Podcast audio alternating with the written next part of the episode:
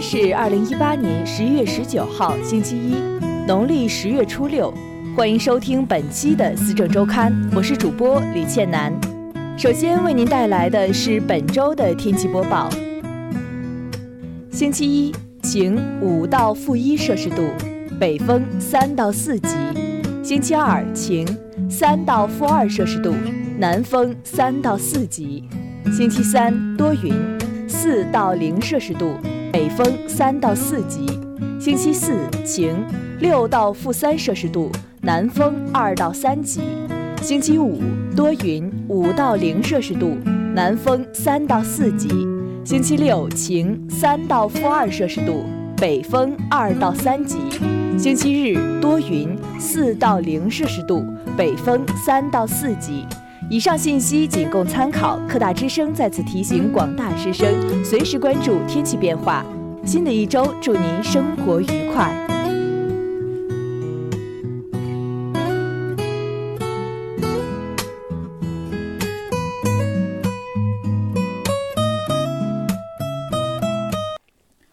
科大新闻每周为您汇总梳理校园新闻资讯。我是主播交通，我是主播李倩楠。辽科大二零一九届毕业生秋季择业供需洽谈会举行。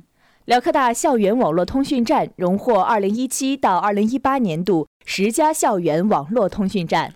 辽科大后勤党员干部集体观看榜样三专题视频。辽宁科技大学召开本科学生学籍管理补充规定文件解读会。辽宁科技大学举办指弹吉他音乐会。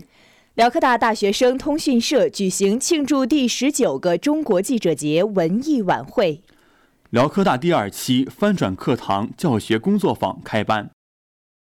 辽科大一项科研成果获中国爆破行业第九届科学技术进步奖二等奖。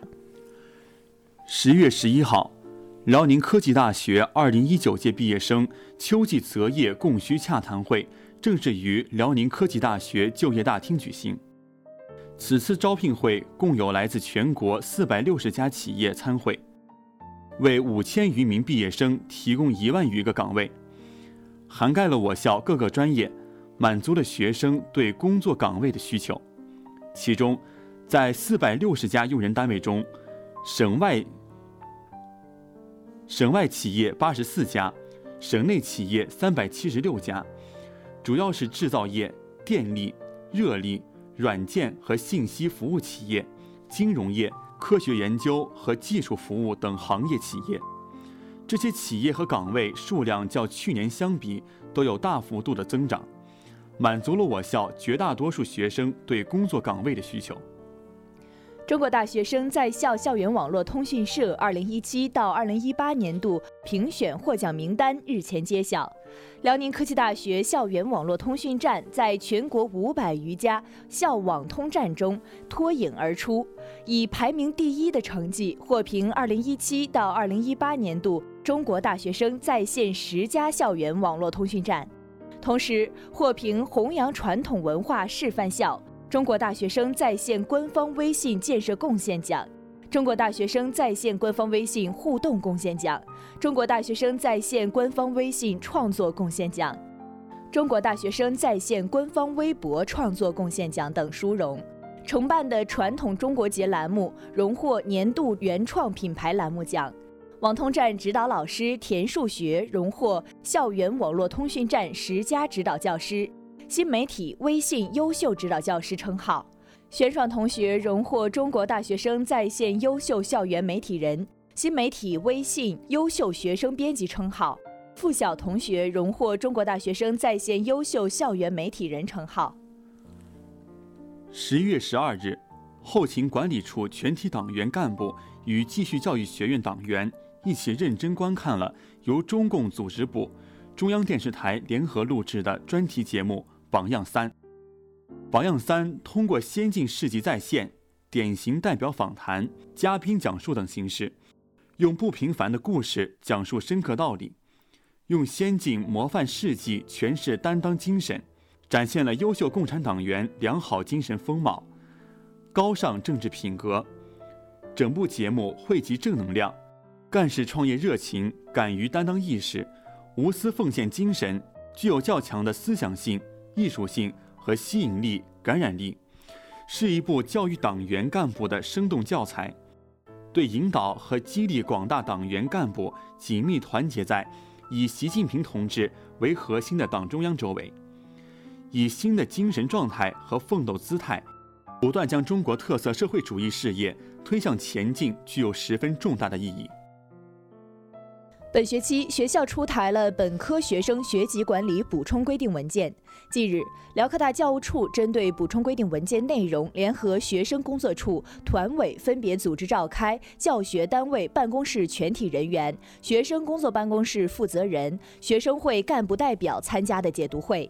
会上，教务处相关人员就文件出台的背景及内容进行详细说明。本次学校出台的补充规定共十条。主要基于三个方面考虑进行补充的：一是落实教育部印发《关于狠抓新时代全国高等学校本科教育工作会议精神》，推进“四个回归”，引导学生求真学问、练真本领，提升大学生的学业挑战度，改变轻轻松松就能毕业的情况；二是严格教学过程管理，把从严管理的规矩立起来。把课堂教学建设强起来，把课堂教学质量提起来。三是基于原文件实施以来遇到的情况，完善相关制度，这样更有利于学生管理和服务。十一月十一号下午，高雅艺术进校园科大专场指弹吉他音乐会在艺术学院礼堂举行。指弹吉他音乐人杨浩坤为到场嘉宾们奉上了一场丰盛的听觉大餐。此次高雅艺术进校园活动由校团委主办，软件学院及海洋吉他协会承办，近三百名吉他爱好者聆听现场。十月八号是中国记者节，值此佳节来临之际，辽宁科技大学大学生通讯社十一月六号于大学生活动中心举办庆祝第十九个中国记者节文艺晚会。晚会除大通社学生记者参加外，还邀请到学校学生网通站、青媒以及校学生会、校社联及各学院新闻部的学生记者，共二百六十余人参会。校新闻中心老师参加同庆。晚会上，新闻中心老师为学生记者和学生通讯员颁发聘书，以鼓励新入队的学生热爱工作、努力拼搏，为辽科大的新闻发展多做贡献。十一月六号，由教务处教师教学发展中心组织的第二期教学工作坊在明德楼 C 四二五教室开班。化工学院陈琳做了以“痛并快乐着，我的蓝墨翻转之路”为主题的教学分享。来自全校十五个学院的五十余位教师参加了此次工作坊。陈琳长期致力于课堂教学质量提升与改革。从二零一四年开始接触蓝墨云班课平台，进行基于翻转课堂的混合式教学改革，有效地激发了学生自觉参与学习的意识，并大幅度提升了学生在单位时间内的学习效果。在两个小时的分享过程中，陈琳从初见、相识、弯路、资源和题库五个方面。向参加工作坊的教师介绍了他使用蓝墨云班课平台进行混合式教学的情况。陈琳以一堂课为实例，详细介绍了课前、课中、课后是如何利用信息化平台的优势组织教学、快速反馈、完成教学任务。十一月七号到八号，中国爆破行业协会六届三次理事会议于北京市召开。在中国爆破行业协会第九届科学技术进步奖第一届技术发明奖评审工作中，经与会专家三天审核，并经评审委员会会议专家投票，共评出科技奖获奖项目三十五项。我校土木学院教授郭连军负责，徐振阳副教授为主要参与者的露天矿山高效爆破技术及应用获二等奖。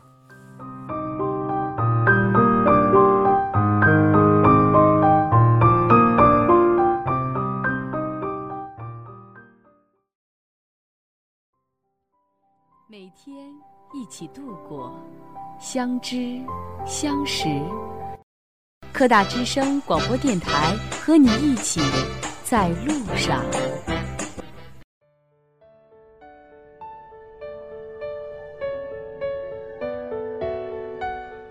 规则是一汪蓝色的水，而生活则是水里的一条鱼。鱼儿不能没有水，就像生活不能没有规则。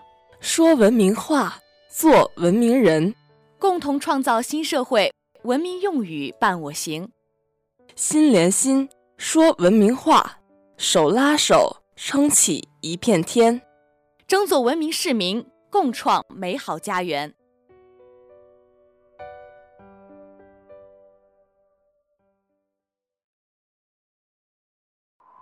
风声雨声读书声，声声入耳。家事国事天下事，事事关心。少年富则国富。我陪你聊时政、就业。我跟你讲经济、教育。我比较关心体育、文艺。我更加喜欢娱乐。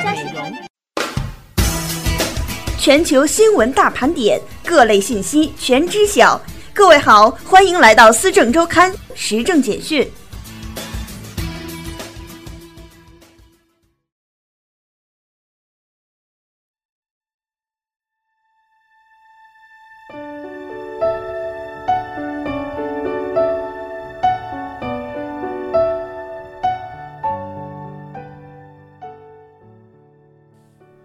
欢迎收听时政简讯，我是主播徐森如，我是主播康普瑶。习近平参观庆祝改革开放四十周年大型展览。李克强同李显龙举行会谈，推动中新关系不断迈上新台阶。欧盟与英国已就脱欧协议草案达成一致，特蕾莎梅将公布文本。最高法首次发布司法救助典型案例。澳门设立建设粤港澳大湾区工作委员会。中国人权审议报告通过。新华社北京十一月十三日电，在庆祝改革开放四十周年之际，中共中央总书记、国家主席、中央军委主席习近平十三日前往国家博物馆参观“伟大的变革”庆祝改革开放四十周年大型展览。他强调。改革开放四十年来，在中国共产党坚强领导下，中国人民艰苦奋斗、顽强拼搏，用双手书写了国家和民族发展的壮丽史诗。中华大地发生了感天动地的伟大变革，党的十九大描绘了中国发展的宏伟蓝图。只要我们坚持以新时代中国特色社会主义思想为指导，全面贯彻落实中央决策部署。坚定不移全面深化改革，扩大对外开放，中国特色社会主义一定会迎来更加美好的明天。十一月十二日下午，国务院总理李克强在新加坡总统府同新加坡总理李显龙举行会谈。李克强表示，新加坡是中国的友好近邻和重要合作伙伴，深度参与中国改革开放进程，深度参与中国改革开放进程，双方政治互信巩固。务实合作成果丰硕，互为重要贸易投资伙伴。二零一五年，习近平主席对新加坡进行国事访问，两国确立了与时俱进的全方位合作伙伴关系。中方愿同新方加强沟通协调，深化互利合作，推动中新关系不断迈上新台阶。李克强指出，中新优势互补，合作前合作前景广阔，潜力巨大。十一月十四日消息，欧盟与英国已就英国脱离欧盟协议草案达成一致。英国首相特蕾莎梅将在当地时间周三中午向内阁大臣公布协议草案文本。据爱尔兰国家电视台消息，欧盟和英国的谈判代表已就如何避免爱尔兰岛上的边界问题达成了一致，这将成为脱欧协议的一部分。协议草案虽然已经达成。但英国脱欧谈判还远未结束。专家指出，目前尚不明确该协议是否能在英国议会获得通过。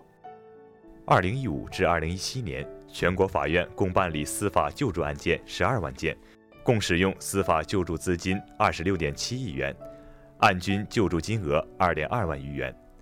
人民法院司法救助工作效果初步显现。最高法赔偿办副主任朱二军表示，近年来，各级人民法院不断推进国家赔偿、司法救助工作的科学健康发展，依法审理了呼格吉勒图、聂树斌、北鹏公司等一大批国家赔偿案件，有效保障了人民群众的合法权益，妥善处理了肖祖富、李寻乐、辛进城等一大批司法救助案件，有效体现了扶危济困的司法人文关怀。发布会发布了五件国家司法救助典型案例，这是最高法首次发布关于司法救助的案例。朱二军表示，此次发布的司法救助案例涵盖了刑事被害人救助、民事诉讼救助、行政诉讼救助和执行救助。记者十二日从澳门特别政府获悉，特区政府当日设立建设粤港澳大湾区工作委员会。统筹监督和落实澳门参与大湾区建设的相关工作。据悉，工作委员会负责统筹澳门参与粤港澳大湾区建设的短、中、长期总体设计和工作部署，推动展开相关研究，制定有关政策。同时，还负责制定年度工作方案及监督落实，并就拟展开的活动制定方针及进行指导。工作委员会隶属行政长官运作，并由其担任主席。工作委员会可设立专责工作小组，开展其职权范围内的特定工作。专责工作小组的成员可包括澳门内外获得公认的杰出人士、学术机构、公共或私人实体代表及专业顾问。联合国人权理事会主席在日内瓦万国宫敲锥宣布。一致通过中国参加第三轮国别人权审议报告。随着追音落下，多国代表纷纷走向中国代表团席位，表达热烈祝贺。这是中国向世界交出的一份亮丽答卷，彰显中国人权事业取得的巨大进步。审议过程中，中方全面介绍改革发展成就，深入阐述中国特色人权理念和实践，有针对性地介绍了在民主法治建设。经济社会发展、人权司法保障、言论宗教自由、消除贫困和国际人权合作等方面的新进展，用大量事实和数据说明中国在人权领域取得的进步是实实在在的。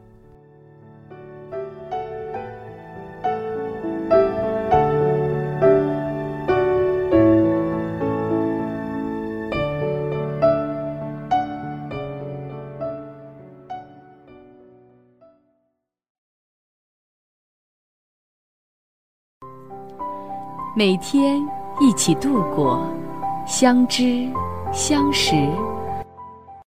科大之声广播电台和你一起在路上。你知道吗？在我们周围还有数百万人承受着白血病等恶性疾病的折磨，造血干细胞是拯救他们生命的种子。搭建爱的桥梁，托起爱的希望，多一份关爱，让世界多一个完整的家庭。科大之声提醒您：参与捐献造血干细胞，用行动拯救生命。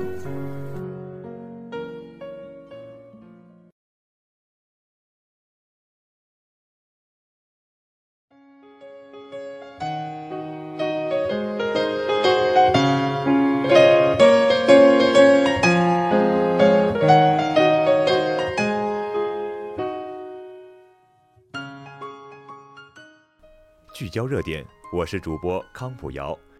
双十一的电商销售数据从侧面表明中国消费潜力仍然巨大。正是因为有消费基础性作用的持续发挥，我国经济才有足够的深度和广度吸收外部冲击。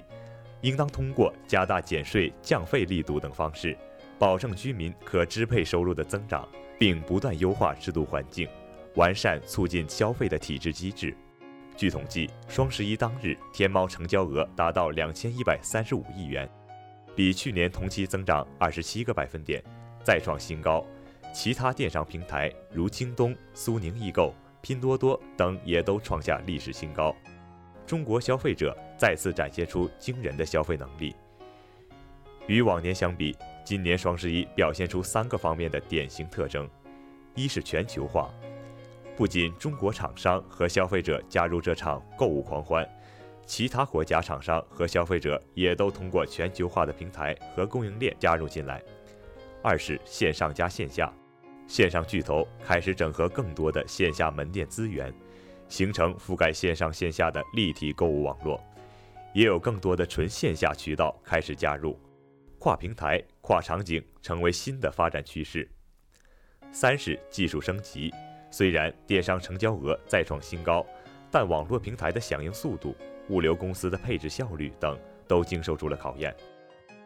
双十一从无到有，既是一部中国电商的进化史，也是一部中国零售的变迁史。它见证了中国经济在全球金融海啸的冲击中率先企稳，也见证了中国经济从高速发展向高质量发展的渐进过渡。通过双十一这个横切面，我们可以窥见中国经济的韧劲所在。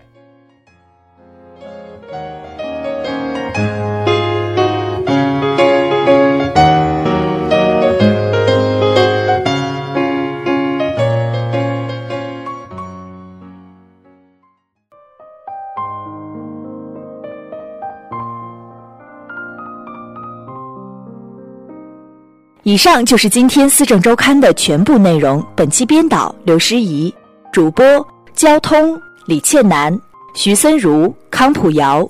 提醒您关注我们科大之声的官方人人微博、微信主页，以及喜马拉雅 FM 和播客频道，搜索辽宁科技大学科大之声进行订阅。感谢收听，再见。